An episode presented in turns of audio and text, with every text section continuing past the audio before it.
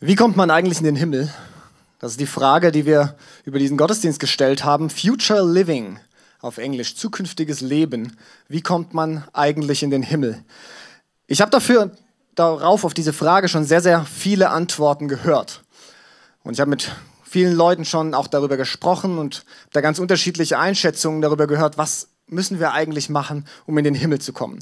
Tatsächlich habe ich letzte Woche als Reaktion auf diese Folie und auf diese Frage, wie kommt man in den Himmel, sogar schon gehört, dass jemand sagte, wie kommt man in den Himmel? Ach, das weiß ich schon, da brauche ich ja nicht kommen, oder? Und da dachte ich mir, ja, gut, äh, wenn, du, wenn du das gut weißt, dann, dann äh, ist doch super. Ähm, und so gibt es ganz, ganz viele Ideen und, und Lehren darüber, was müssen wir eigentlich machen oder was müssen wir vielleicht glauben oder was müssen wir in unserem Leben erreichen, damit wir in den Himmel kommen. Und äh, ich erinnere mich zurück an meine Jugendzeit, als ich so 14, 15 war, da hatte ich immer auch mal so Flyer in der Hand. Ich weiß nicht, wer die noch kennt, die so kurz und knapp auf ein paar Seiten verständlich machen wollen, was musst du tun, damit du in den Himmel kommst und nicht in die Hölle. Und da gibt's ganz unterschiedliche äh, Varianten davon, aber ich kann mich erinnern, da gab's einiges. Und das war immer so das Konzept, was musst du tun, was musst du beten, was musst du glauben und dann ist es nicht schwierig, in den Himmel zu kommen.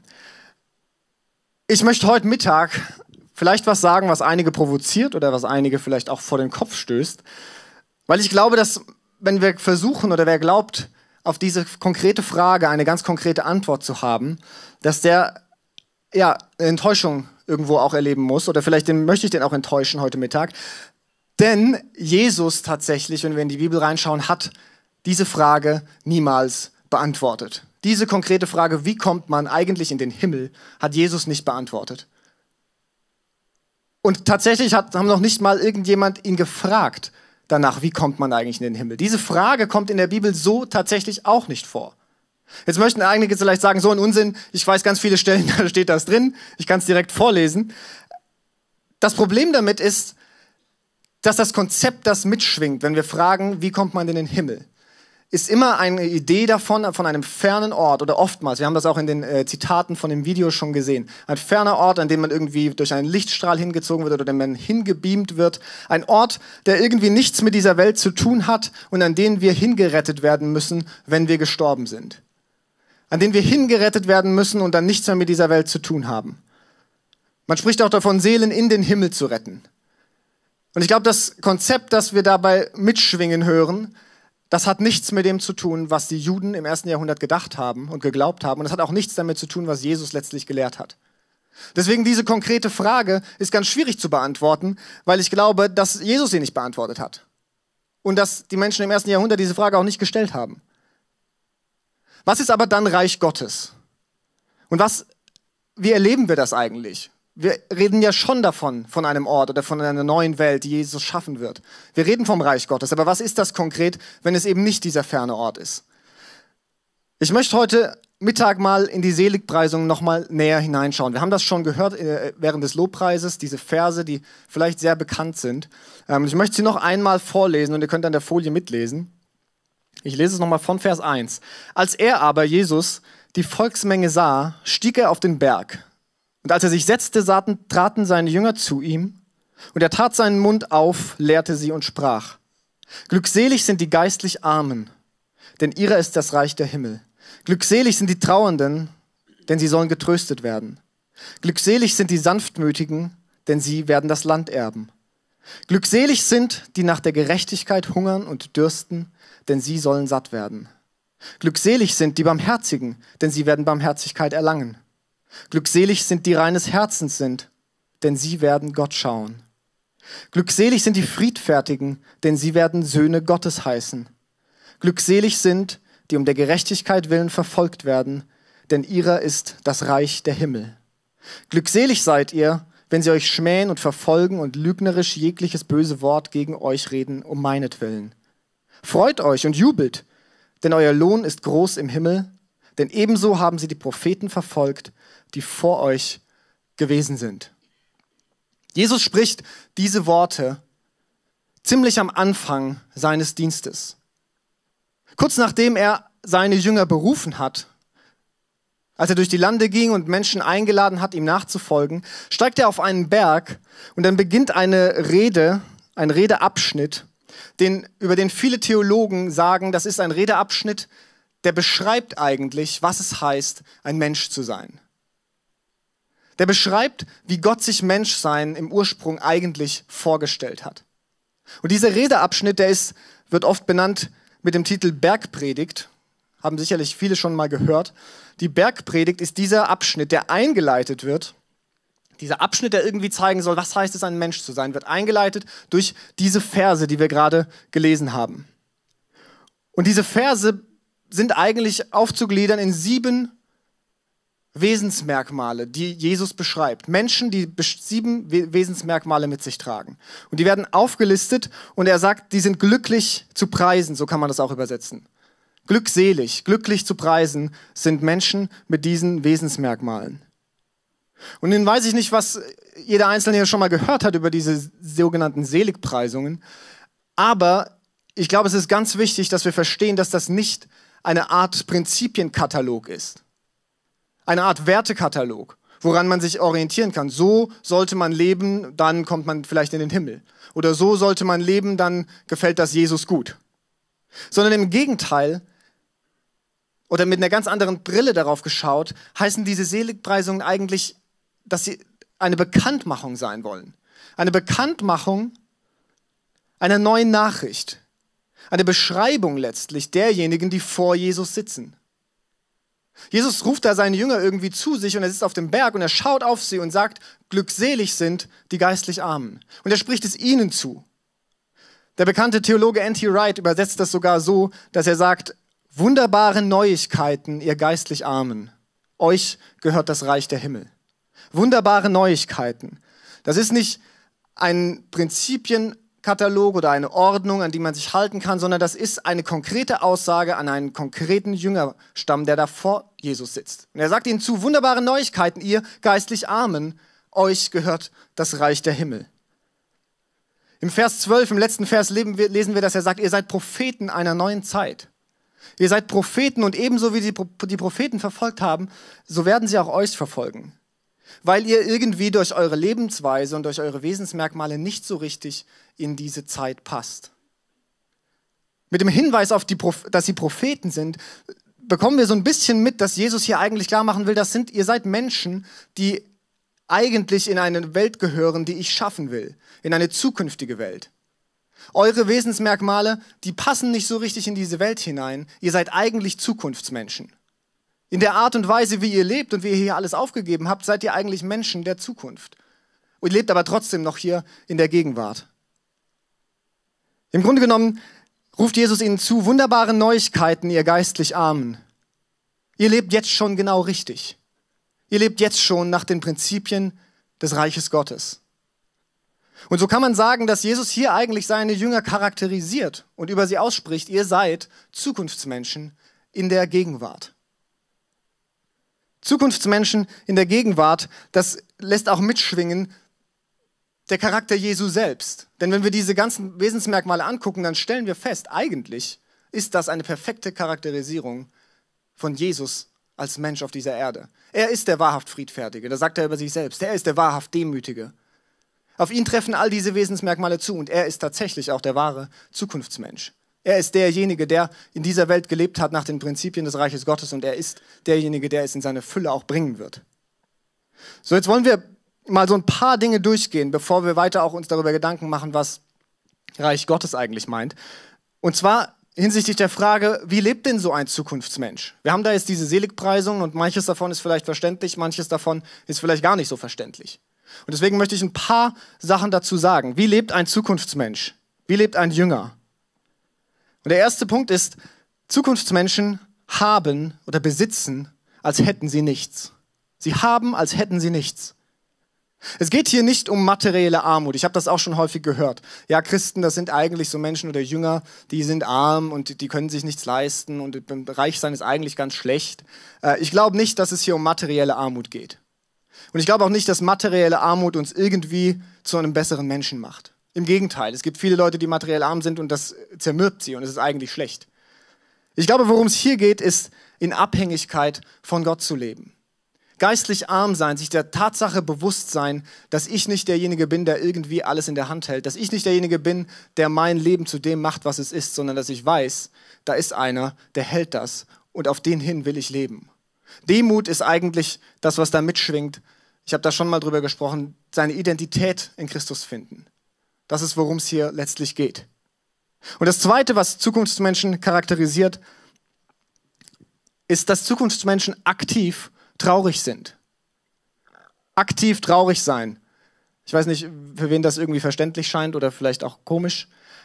Ich glaube, dass es hier in diesem Vers nicht um eine Traurigkeit geht, die irgendwie resigniert auf diese Welt schaut und trauert und sich überlegt, naja, ist alles irgendwie schlecht und jetzt bin ich schlecht drauf und ich bin auch traurig über all das, das Schlimme in der Welt und, und vielleicht äh, versinke ich einfach in meiner eigenen Resignation. Nein, ich glaube, die Traurigkeit, von der Jesus hier spricht, ist eine Traurigkeit, die auf das Leid zugeht. Die sagt, ja, ich sehe das und ich sehe das mit Gottes Augen und ich bin traurig darüber, aber ich setze dem was entgegen. Ich lebe mit einer Perspektive, wo ich hinschaue auf die schlechten Dinge in dieser Welt, aber ich mache was dagegen. Und ich nutze all die Fähigkeiten, die Geschenke, den Reichtum, den Gott mir vielleicht gegeben hat, um dieser Armut, um dieser Not in irgendeiner Form zu begegnen. Weil ich habe, und da kommen wir wieder zum ersten Punkt, als hätte ich nichts. Das, was ich habe, ist ein Geschenk. Meine Fähigkeiten, mein Wissen, mein, äh, alles, was ich mitbekommen habe, mein Besitz, ist ein Geschenk, um dem zu begegnen, was in dieser Welt auf mich zukommt. Und so sind Zukunftsmenschen aktiv traurig, nicht resigniert. Der dritte Punkt, der Zukunftsmenschen charakterisiert, ist der folgende. Zukunftsmenschen müssen sich keine Position erkämpfen. Ich weiß nicht, wer glaubt hier, äh, eine Position sich erkämpfen zu müssen. Das klingt so ein bisschen wie äh, einer will Präsident der Vereinigten Staaten werden oder vielleicht eine andere hohe Position. Das ist vielleicht nicht der Kampf, den jeder Einzelne hier kämpft. Aber eine Position oder einen Namen wollen wir doch irgendwie alle haben. Jemand sein. Vielleicht ganz klein, aber irgendwie hat man doch Ziele im Leben und will darauf hinarbeiten. Ich glaube, dass Zukunftsmenschen nicht davon getrieben sein müssen, irgendetwas zu erreichen an irgendeinem Punkt in ihrem Leben. Und dass es eigentlich völlig egal ist, wo du gerade stehst an deinem, in deinem Leben und an welchem Punkt du bist, was du vielleicht schon geschafft hast, was du nicht geschafft hast, was du gerne geschafft hättest, dass das nicht bestimmt, wer du bist. Denn wir lesen auch in diesen Seligpreisungen, dass sie Söhne Gottes heißen werden. Zukunftsmenschen heißen Söhne Gottes und zwar nicht deswegen, weil sie etwas tun, etwas erreicht haben oder etwas können, sondern weil Gott es ihnen zuspricht. Und so müssen Zukunftsmenschen nicht sich wehren oder müssen sich verteidigen oder müssen andere wegdrängen, das, da gehen wir darauf ein, auf diese Barmherzigkeitsstellen, friedfertig sein, sanftmütig sein. Zukunftsmenschen müssen sich nicht behaupten in dieser Welt, weil sie sich keinen Namen machen müssen, weil sie sich keine Position erkämpfen müssen. Sie sind Propheten einer neuen Zeit und sie tragen Liebe in diese Welt hinein. Und das ist ihre eigentliche Vision und das ist das, was sie tun. Und alles andere finden sie in ihrer Identität und das ist in Christus. Und der vierte Punkt der letzte, den ich hier festmachen will und in den ich auch ein bisschen mehr eingehen will, der Zukunftsmenschen charakterisiert, ist der folgende. Zukunftsmenschen stehen in Spannung mit der Gegenwart. Jünger, Menschen, die Jesus nachfolgen, die eine andere Vision, eine andere Idee von der Welt haben, die aus der Perspektive Gottes auf diese Welt schauen, die stehen in Spannung mit dieser Zeit. Die stehen in Spannung mit der Gegenwart, weil sie eigentlich für eine andere Zeit stehen. Weil die Prinzipien, nach denen sie leben, nicht so richtig reinpassen in diese Welt. Und jetzt sind wir mal ganz ehrlich. Ich weiß nicht, wem das so ging, als er diese Seligpreisung jetzt gehört hat, schon zweimal. Ähm, wenn man das so liest, die Trauernden, die Sanftmütigen, die Friedfertigen, die Barmherzigen, die Milden wird auch übersetzt. Irgendwie kommt zumindest bei mir, ich oute mich mal, da so der, schwingt da so mit, das sind doch irgendwie so die Nörgler dieser Welt, die irgendwie immer, die nichts gebacken kriegen eigentlich. Das sind so die irgendwie, wenn man es böse sagt, das sind so die Versager, die irgendwie, die können sich nicht wehren, äh, die bauen sich auch nichts auf und die erreichen auch eigentlich nichts im Leben. Die sind vielleicht ganz nett, wenn man sie irgendwo trifft, aber so richtig was gebacken bekommen die eigentlich nicht. Und ich habe mal eine alternative Version der Seligpreisungen zusammengeschrieben, habe mir da die Mühe gemacht, Vers für Vers. Und ich lese euch das mal vor, ihr könnt es auch mitlesen. Das ist, glaube ich, eine Art der Seligpreisung, die eigentlich ein bisschen besser in unsere Zeit passt. Und in dieser Fassung heißt es in Vers 1, Glückselig sind die Reichen, denn ihnen gehört die Welt. Glückselig sind die Frohen, denn sie kennen keine Traurigkeit. Glückselig sind, die sich durchzusetzen wissen, denn sie bekommen, was sie wollen. Glückselig sind, die sich einen Namen machen, denn sie werden von allen bewundert. Glückselig sind, die ihre Bedürfnisse in den Vordergrund stellen, denn ihnen geht es gut. Glückselig sind, die die Gesetze zu umgehen wissen, denn sie bauen sich etwas auf. Glückselig sind, die sich zu wehren wissen, denn sie müssen niemanden fürchten. Glückselig sind, die von allen geachtet und wohl angesehen sind, denn ihnen gehört die Welt. Freut euch und frohlockt, denn ihr genießt alles auf dieser Welt. Und die euch ein schlechtes Gewissen zu machen versuchen, ziehen am Ende ohnehin den kürzeren. Das mag lustig klingen vielleicht am Ende, aber im Grunde klingt das doch nach einem ganz nützlichen Zielekatalog in unserem Leben. Oder wenn nicht als Ziele- oder Wertekatalog, dann doch vielleicht als Charakterisierung der erfolgreichen Menschen, die wir kennen. Wenn wir sagen, die eigentlichen Seligpreisungen charakterisieren die Zukunftsmenschen Gottes, dann können wir sagen, das charakterisiert eigentlich sehr gut die erfolgreichen Menschen in unserer Welt. Und tatsächlich habe ich hier wirklich versucht, jeden einzelnen Vers einfach nur konsequent nacheinander in sein Gegenteil zu verkehren. Also nicht einfach irgendeine wahllose Aufricht, äh, äh, Auflistung, sondern tatsächlich jeden einzelnen Vers in sein Gegenteil zu verkehren. Und wenn wir das uns anschauen, dann ist es doch erstaunlich, dass diese Version so toll in unsere Welt passt und gleichzeitig so unglaublich gegensätzlich zu dem ist, was Jesus seinen Jüngern zuspricht. So ein heutiges erfolgreiches Leben in unserer Zeit, in der Welt, in der wir leben, steht irgendwie dem Prinzip oder die Art und Weise, wie Gott sich sein Reich vorstellt und wie er es baut, diametral entgegen. Und tatsächlich auch in christlichen Kreisen. Wenn man hinschaut, dann können diese Seligpreisungen eigentlich auch ganz gut in die christliche Welt passen. In vielen Punkten. Ich will da niemanden konkret an den Pranger stellen, aber das passt ganz gut. Wir haben in den Zitaten des Videos, ich weiß nicht, wer es gesehen hat, wer pünktlich da war, um das Video anzugucken, wir haben in den Zitaten gelesen, wie sich Menschen den Himmel vorstellen. Und da gibt es ganz, ganz unterschiedliche Einschätzungen. Der Robert hat das schon gesagt, es ist ganz äh, von, von ganz äh, äh, abgehoben und basic bis ganz bodenständig und irgendwie sehr wie hier auf der Erde. Und so unterschiedlich all diese Vorstellungen sind, so haben sie doch eines gemein. Sie haben eines gemeinsam, alle diese Vorstellungen. Sie stellen sich ein Sein vor, das von ganz anderen Dynamiken geprägt ist als unsere Welt oder das Sein, wie wir es gerade erleben. Sie stellen sich ein Sein vor, alle diese Vorstellungen, das irgendwie ganz anders ist als das, was wir es gerade, wie wir es gerade erleben. Sie stellen sich eine Welt vor, in der Liebe regiert, in der kein Hass mehr herrscht, in der nur noch Freude regiert, in der es kein Leid mehr gibt, in der alle in Frieden leben. Ist doch interessant, dass das irgendwie unsere Vorstellung von Himmel oder von Reich Gottes charakterisiert. Und gleichzeitig ist es einfach genau das Gegenteil von dem, was wir hier in der Welt erleben. Hier herrscht Krieg. Hier sehen wir Leid ständig. Hier sind Leute nicht immer friedfertig miteinander. Und den Himmel stellen sich Menschen vor als was anderes, als das Gegenteil. Und deswegen glaube ich, dass die Seligpreisungen als Charakterisierung der Zukunftsmenschen wunderbar passt und dass Jesus das aufgreift und sagt, die Welt, die ich schaffen will, die Zukunft sieht anders aus. Und mit Jesu Kommen, mit Jesu Leben und seinem Tod und seiner Auferstehung ist dieses Reich angebrochen.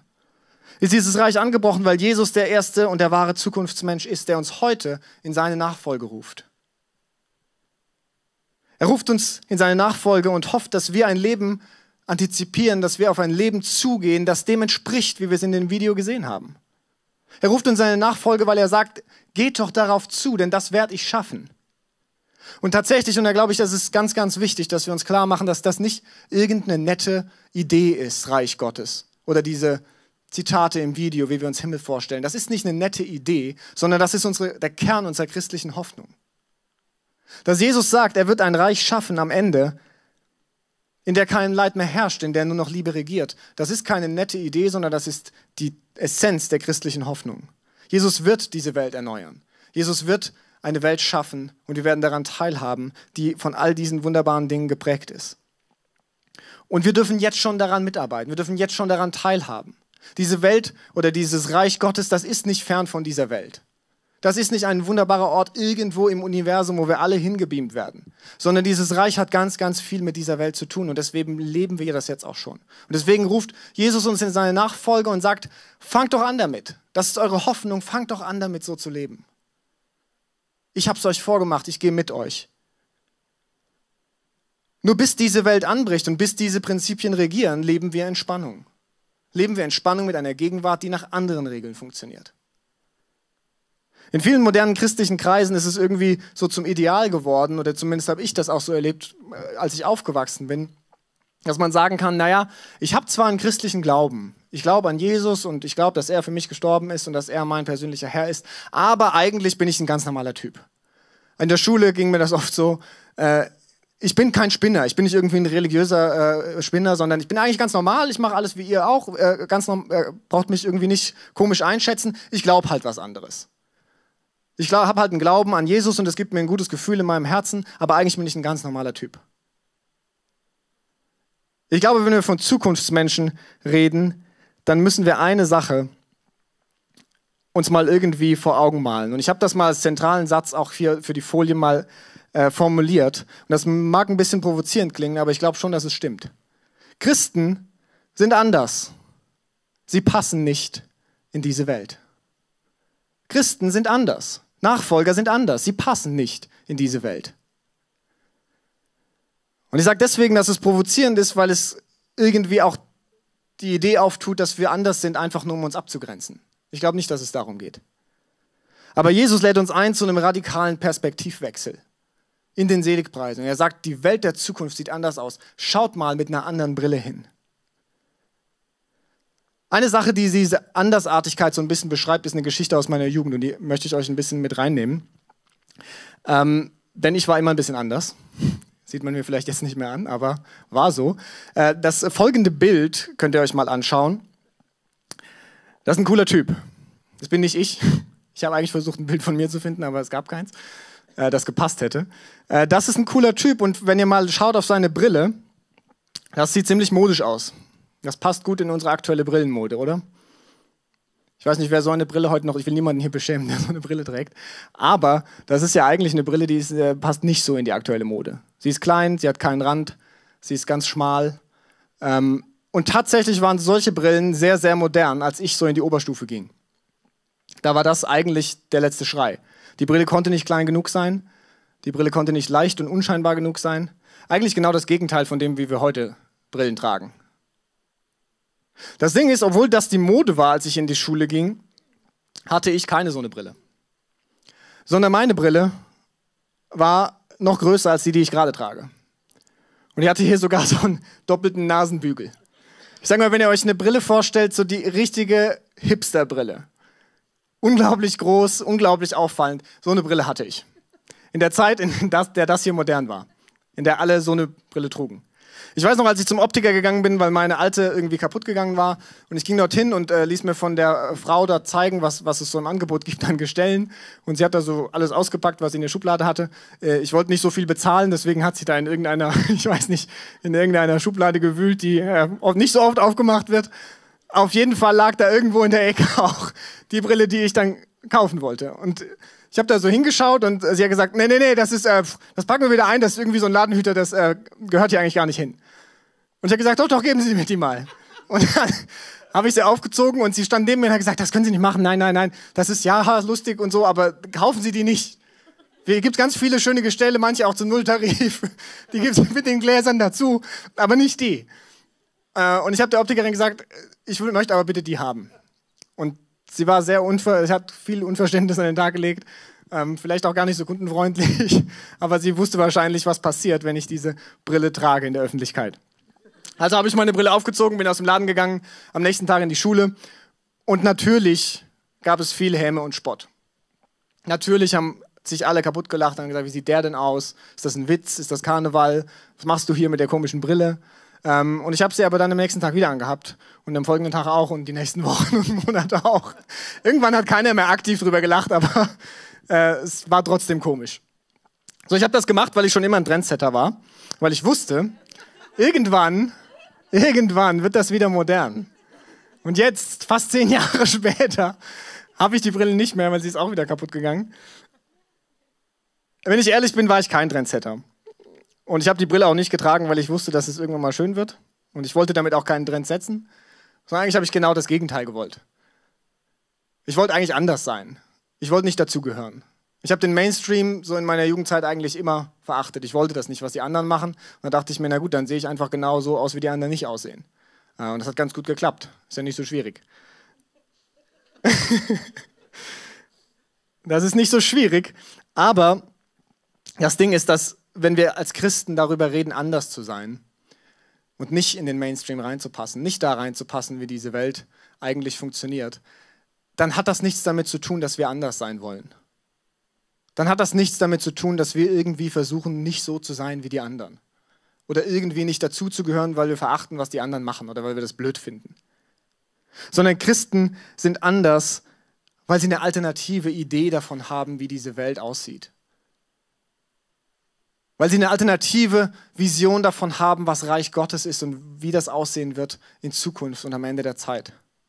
Deswegen sind Christen anders. Deswegen ziehen sie eine unmodische Brille auf. Sie schauen mit der unmodischen Brille, die nicht in diese Zeit hineinpasst. Sie stehen in Spannung mit dieser Gegenwart, weil sie die Realität Gottes sehen.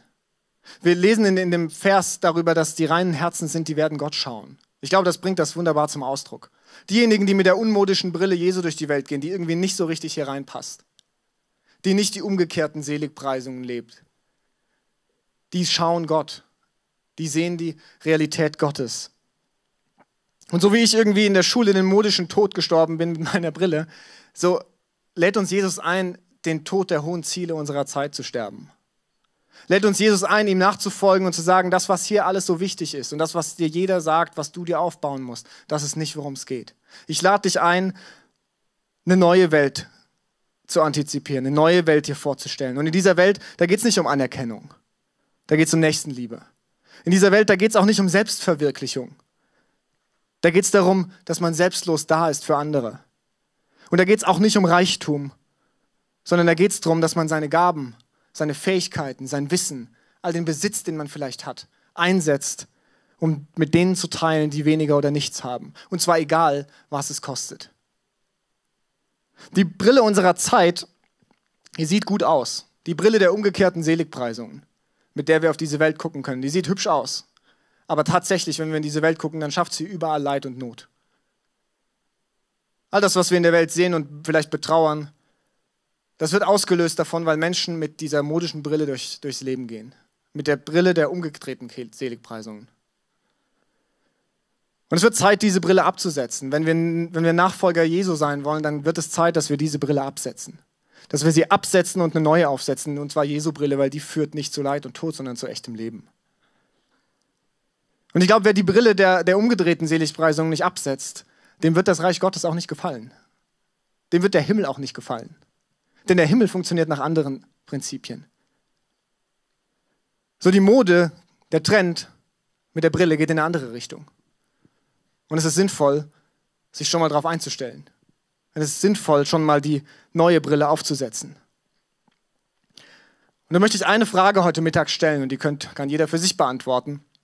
Und das ist die Frage, wie sieht deine Brille aus? Wie sieht deine Brille aus? Ist sie unmodisch? Ist sie aneckend? Ist sie quer?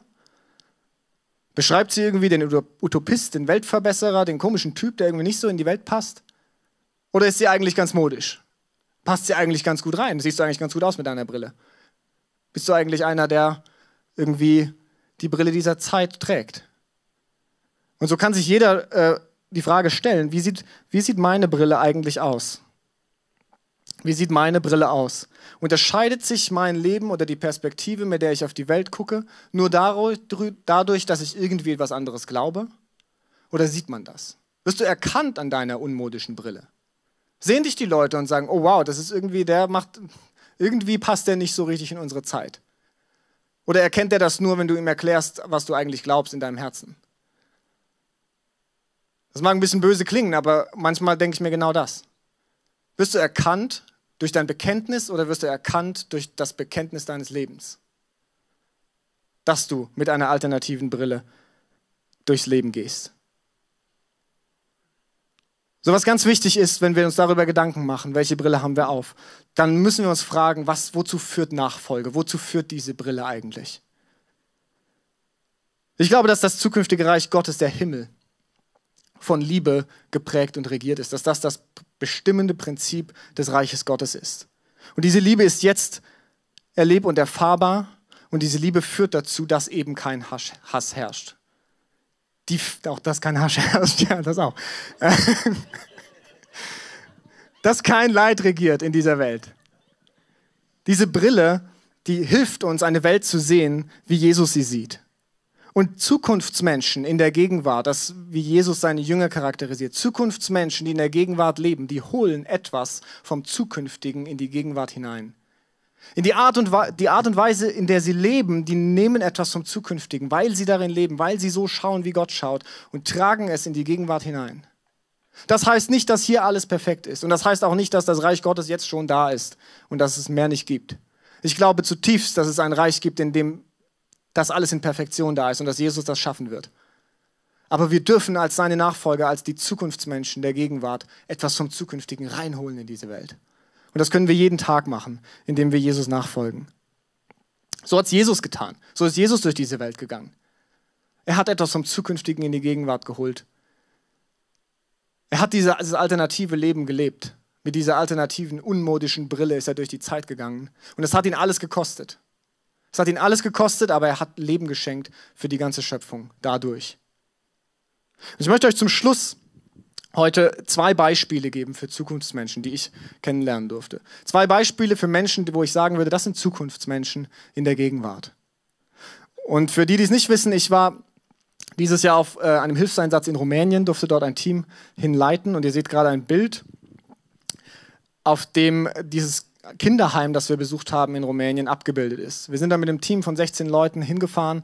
Äh, wir haben mitgeholfen, den Spielplatz, den ihr da seht, diese Schaukel, auch mit zu bauen ähm, und haben äh, dort auch mit unseren Spenden dazu beigetragen.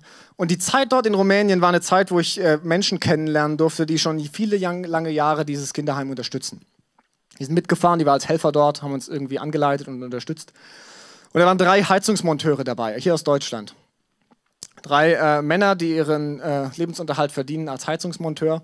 Und diese Männer, die sind jedes Jahr in Rumänien, mindestens einmal, manchmal auch zweimal, äh, in der Regel sogar zweimal. Und die verbringen ihren ganzen Jahresurlaub, alles das, was sie haben, in diesem Kinderheim, um, nachdem sie hier in Deutschland das ganze Jahr über Heizungen einzubauen, in Rumänien Heizungen einzubauen.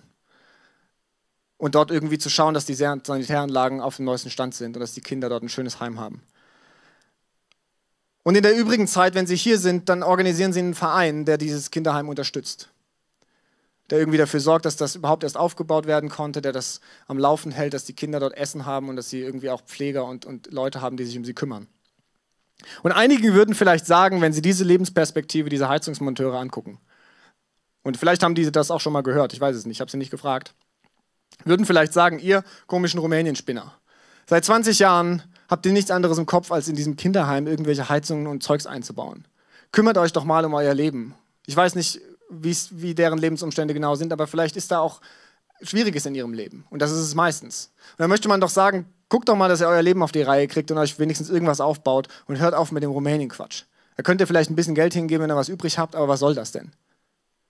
Ich glaube, Jesus würde diesen Leuten zusprechen, wunderbare Neuigkeiten, ihr Zukunftsmenschen. Wunderbare Neuigkeiten, ihr lebt jetzt schon genau richtig, weil ihr nach den Prinzipien des Reiches Gottes lebt. Weil ihr nach, neuen, nach einer neuen Idee lebt, weil ihr eine Vision davon habt, wie die Welt mal aussehen würde, und da kümmert man sich umeinander. Und da hat man, als hätte man nichts. Und ein zweites Beispiel für einen Zukunftsmenschen, das ich euch geben möchte, habe ich diese Woche erlebt in der Bahn. Äh, ich bin von Mainz nach Hause gefahren, habe das Spielmobil dahin gebracht, habe mich in den Zug gesetzt und als ich am Bahnsteig stand, da ist eine Frau die Treppe runtergelaufen mit einem Kinderwagen und einem kleinen Kind, zwei Jahre, ungefähr so alt wie meine Tochter. Und das Kind war komplett am Durchdrehen. Das hat nur geschrien und die Mutter hat versucht, das in den Wagen reinzusetzen und das wollte wieder raus und hat sich auf den Boden geschmissen. Und ich sage euch, es war ein Spektakel. Ich habe es nur so im Augenwinkel mitgekriegt. Ich war eine Nachricht am Schreiben ähm, und jeder kennt irgendwie Gedanken, die einem da kommen. Äh, wo man überlegt, naja, was wird die da haben, was, wie wird es dem Kind gehen, warum schreit das wohl so? Ähm, macht die Mutter vielleicht was falsch oder hat die, das Kind, was, was weiß ich, was da los ist? Aber es war wirklich irgendwie sehr auffällig. Und dann, als ich so im zweiten Moment rüberschaute, dann äh, waren, äh, waren die zu zweit äh, und dann äh, die eine Frau hatte dann den Kinderwagen irgendwie ein bisschen gerichtet und die andere hatte das Kind auf dem Arm und hat das getröstet und es hat dann auch nicht mehr geschrien. Ähm, und dann dachte ich, ah ja, cool, ist irgendwie ein Freund oder Verwandte mit dabei, dann ist er, ist er ganz gut. Und so sind die Frauen mit mir in den Zug eingestiegen. Das Kind hat immer noch Tumult gemacht ohne Ende, es wollte dann wieder runter vom Arm und hat da geschrien und sich in die Bahn geschmissen. Und also es war, war extrem. Ähm, und ich saß dann so auf meinem Platz schräg gegenüber und habe die Frauen irgendwie gesehen und habe aber nebenbei eigentlich versucht, ein Buch zu lesen auf meinem äh, äh, Handy und konnte aber eigentlich nicht anders, als denen zuzuhören. Ähm, weil die sich unterhalten haben und das Kind da irgendwie mit auf dem Schoß von der anderen Frau saß. Janina hieß die übrigens. Ähm, und dann, als ich so zuhörte, ich konnte nicht mehr nicht einmal auf mein Buch konzentrieren, habe ich gemerkt, diese Frau, Janina, die dazugekommen ist, das ist irgendwie gar nicht eine Verwandte oder eine Freundin. Das ist tatsächlich eine komplett Fremde. Die hat diese andere Frau noch nie gesehen. Und ich sage euch, ich habe die am Bahnsteig gesehen, war, ich war mir 100% sicher, dass das, wenn nicht ihre Schwester ist. Und weil sie so äh, innig auch mit dem Kind war und das gleich auf den Arm genommen hat und das rumgetragen und so äh, und dann im Zug äh, mit dem Kind da saß und versucht hat, deeskalierend zu wirken. Das Kind war wirklich sehr auffällig und hat äh, immer nur geschrien und versucht, irgendwas kaputt zu machen.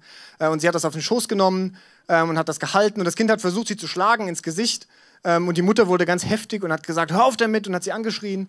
Äh, und das, die Janina hat das Kind auf dem Arm gehabt und hat gesagt, nein, brauchst nicht hauen, du kannst, mach mal sachte. Und war da unglaublich gutmütig. Ich habe noch nie gesehen, dass ein Mensch so gutmütig war, vor allem mit einem Kind in so einem, in so einem Zustand. Es war wirklich krass. Ich saß auf meinem Platz und dachte, das ist un unglaublich, ich habe sowas noch nicht gesehen.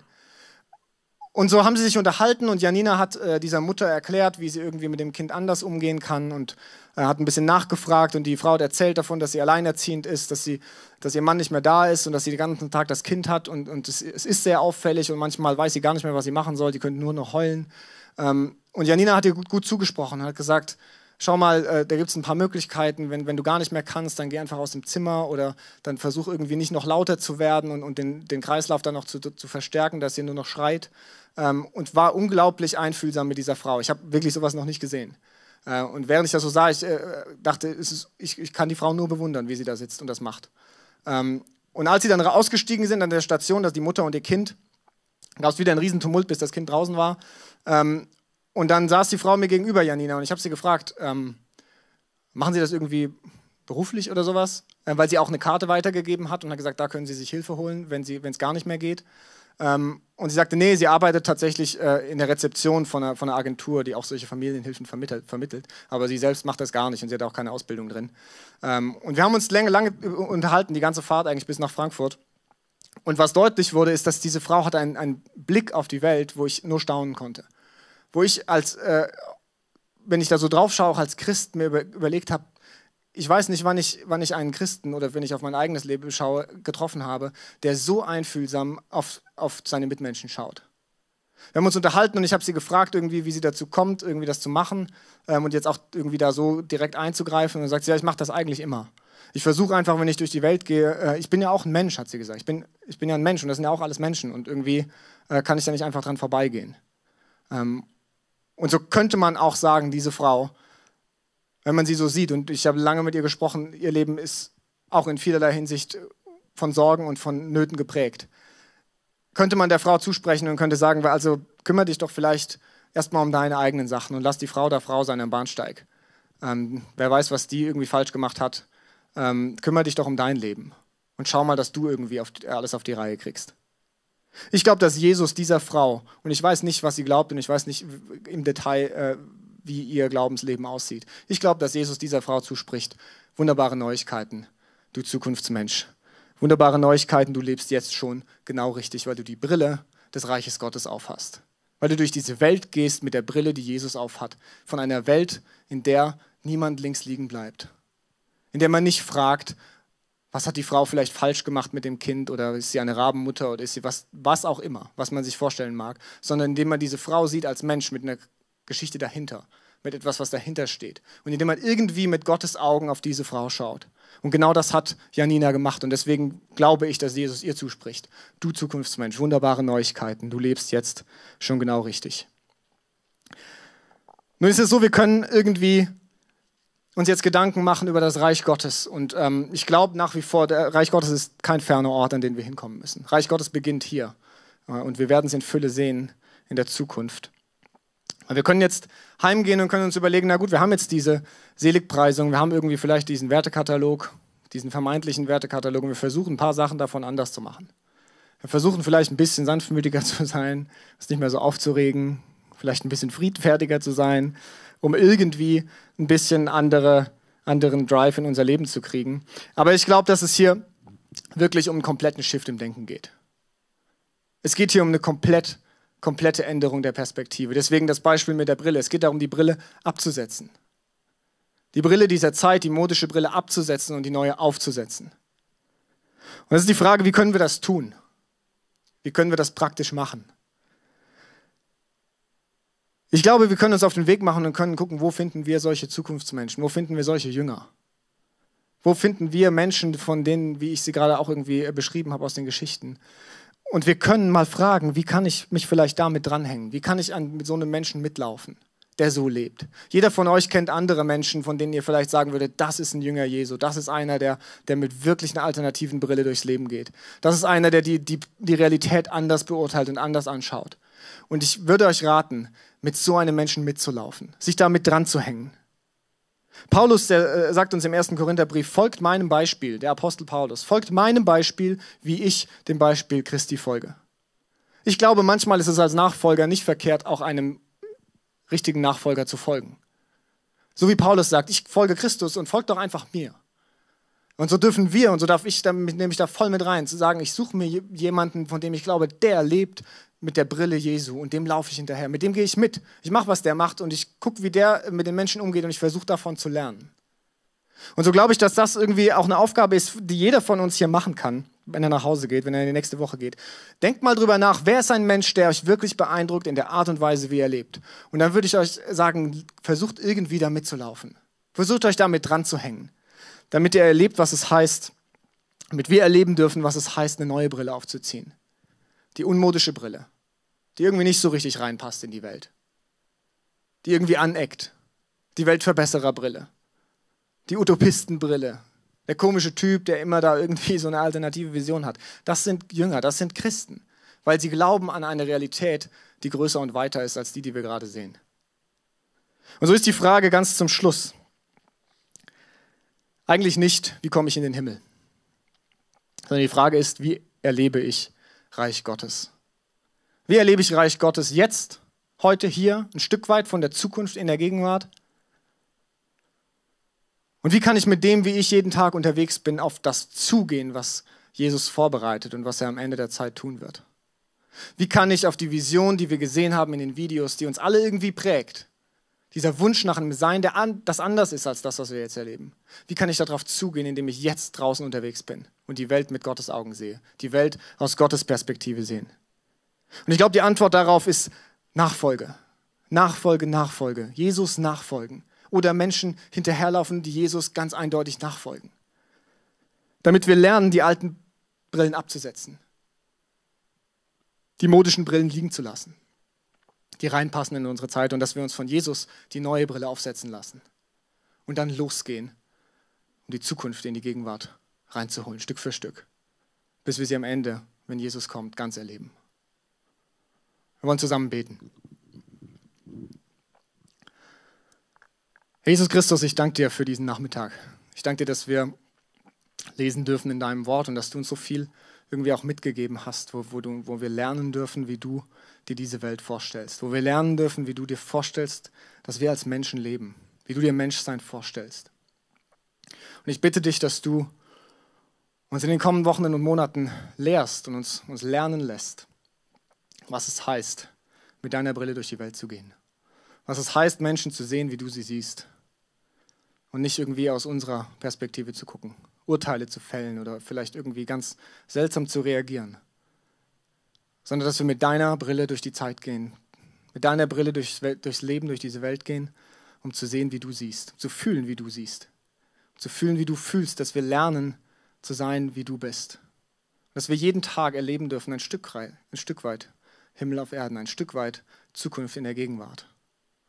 Dass wir in all diesen Begegnungen Feuer fangen dafür, was du am Ende der Zeit tun willst. Und so bitte ich dich um deine Begleitung und deine Nähe und um deine Begleitung für jeden Einzelnen, wenn wir heute nach Hause gehen. Dass wir lernen, deine Brille aufzuziehen. Dass wir drauf hindurchschauen und dich sehen. Dass wir durch die unmodische Brille schauen und dich sehen, deine Realität. Amen.